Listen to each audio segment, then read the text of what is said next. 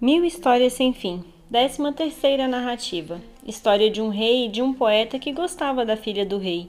De que estratagema usava o monarca para desiludir os pretendentes à mão de sua filha. Como conseguiu o poeta vencer a teimosia do pai de sua amada. Das mil histórias sem fim, é esta a décima terceira. Lida a décima terceira restam apenas 987. Em Laristã, na Pérsia, reinava, há muitos séculos, um monarca famoso e rico chamado Senedim. Esse rei, Alá se compadeça dele, era dotado de uma memória tão perfeita que repetia, sem discrepância da menor palavra, o pensamento, em prosa ou verso, que ouvisse uma só vez. Essa prodigiosa faculdade do soberano os súditos de Laristã ignoravam completamente. O rei Senedim tinha um escravo, chamado Malik, igualmente possuidor de invulgar talento. Esse escravo era capaz de repetir, sem hesitar, a frase, o verso ou o pensamento que ouvisse duas vezes. Além desse escravo, o poderoso senhor do Laristã tinha também uma escrava não menos inteligente, Leila, assim se chamava ela. Podia repetir facilmente a página em prosa ou em verso que tivesse ouvido três vezes. Quis a vontade de Alá, seja o seu nome exaltado, que o rei Senedim tivesse uma filha de peregrina formosura. Segundo os poetas e escritores do tempo, a princesa do Laristã era mais sedutora do que a quarta lua que brilha no mês do Ramadã. Embora vivesse fechada no harém do palácio real, entre escravos que a vigiavam, a fama da encantadora Roxana se espalhou pelo país atravessou os desertos, transpôs as fronteiras e foi ter aos reinos vizinhos. Vários príncipes e sheiks poderosos vieram a Laristã pedir a formosa princesa em casamento. O rei Senedim era pai extremoso, tinha pela filha enternecido afeto e não queria, portanto, separar-se dela, o que fatalmente aconteceria se a jovem e encantadora criatura se casasse com um príncipe estrangeiro da Arábia, da Síria ou da China. Negar, porém, sistematicamente a todos os numerosos pretendentes era um proceder que não convinha à boa política diplomática do Laristã. Na verdade, alguns apaixonados de Roxana eram abastados e poderosos e faziam-se acompanhar de cortejos tão pomposos e tão bem armados que menos pareciam caravanas do que exércitos à vista de tão respeitáveis e valorosos pretendentes que uma recusa formal poderia ferir ou melindrar, declarou o rei Senedim que só daria sua filha em casamento àquele que fosse capaz de recitar diante dele uma poesia inédita, desconhecida e original. Curiosíssimo foi esse certame que agitou durante muito tempo a população inteira do velho país do Islã. Apresentou-se, em primeiro lugar, o famoso Al-Tamini Ben Masud, príncipe de Tlemec, moço de grande talento que podia perfilar entre os mais eruditos de seu tempo. O príncipe Al-Tamini recitou diante do rei uma bela e inspirada poesia intitulada A Estrela, que havia feito em louvor da princesa. Abre aspas. Vi uma estrela tão alta, vi uma estrela tão fria, vi uma estrela luzindo na minha vida vazia. Era uma estrela tão fria, era uma estrela tão alta, era uma estrela sozinha, luzindo no fim do dia. Por que de sua distância, para minha companhia, não baixava aquela estrela? Por que tão alto luzia? Eu ouvia na sombra funda responder-me que assim fazia, para dar uma esperança, mais triste ao fim do meu dia. Fecha aspas. Ouvi o rei com grande atenção a poesia inteira. Mal, porém, o príncipe Altamini havia recitado o último verso, o inteligente monarca observou, num tom em que a naturalidade aparecia sobre a máscara da ironia. É realmente bela e bem feita essa poesia, ó príncipe. Infelizmente, porém, nada tem de original. Sou até capaz de repeti-la de cor.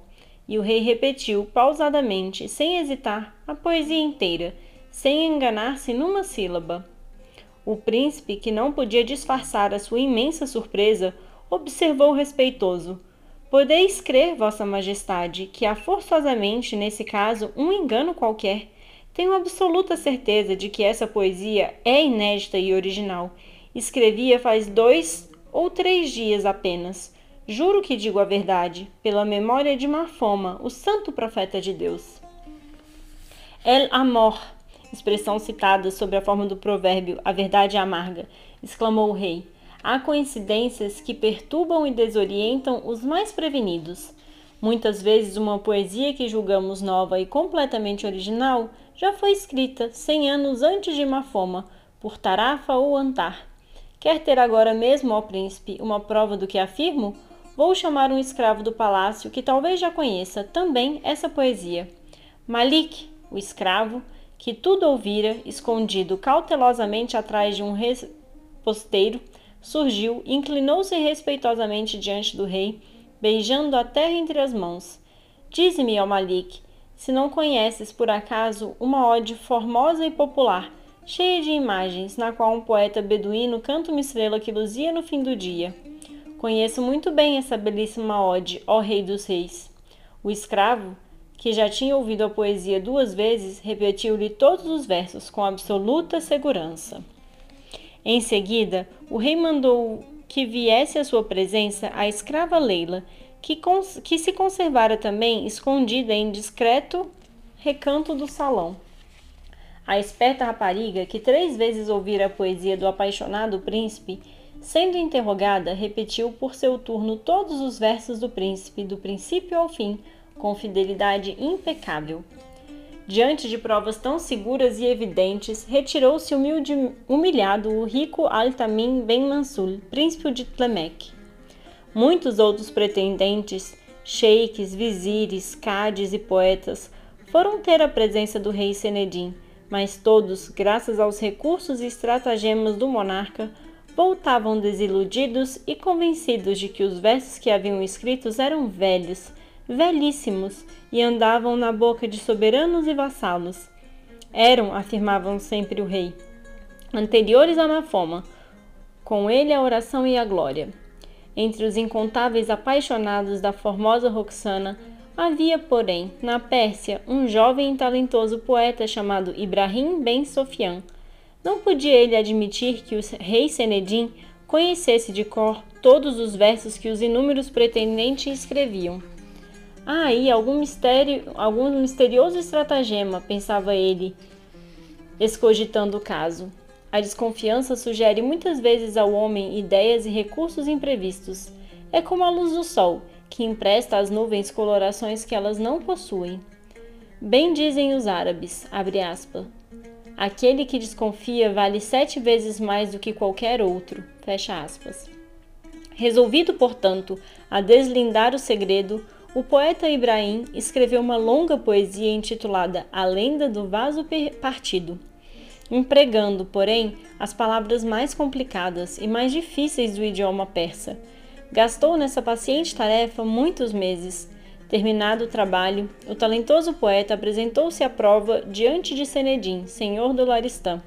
Em dia marcado, na presença de vizires e nobres, o rei Senedim recebeu o poeta Ibrahim Ben Sofian o monarca tinha convicção de que o venceria no novo venceria o novo pretendente empregando o mesmo modo e o mesmo artifício com que souber iludir todos os outros.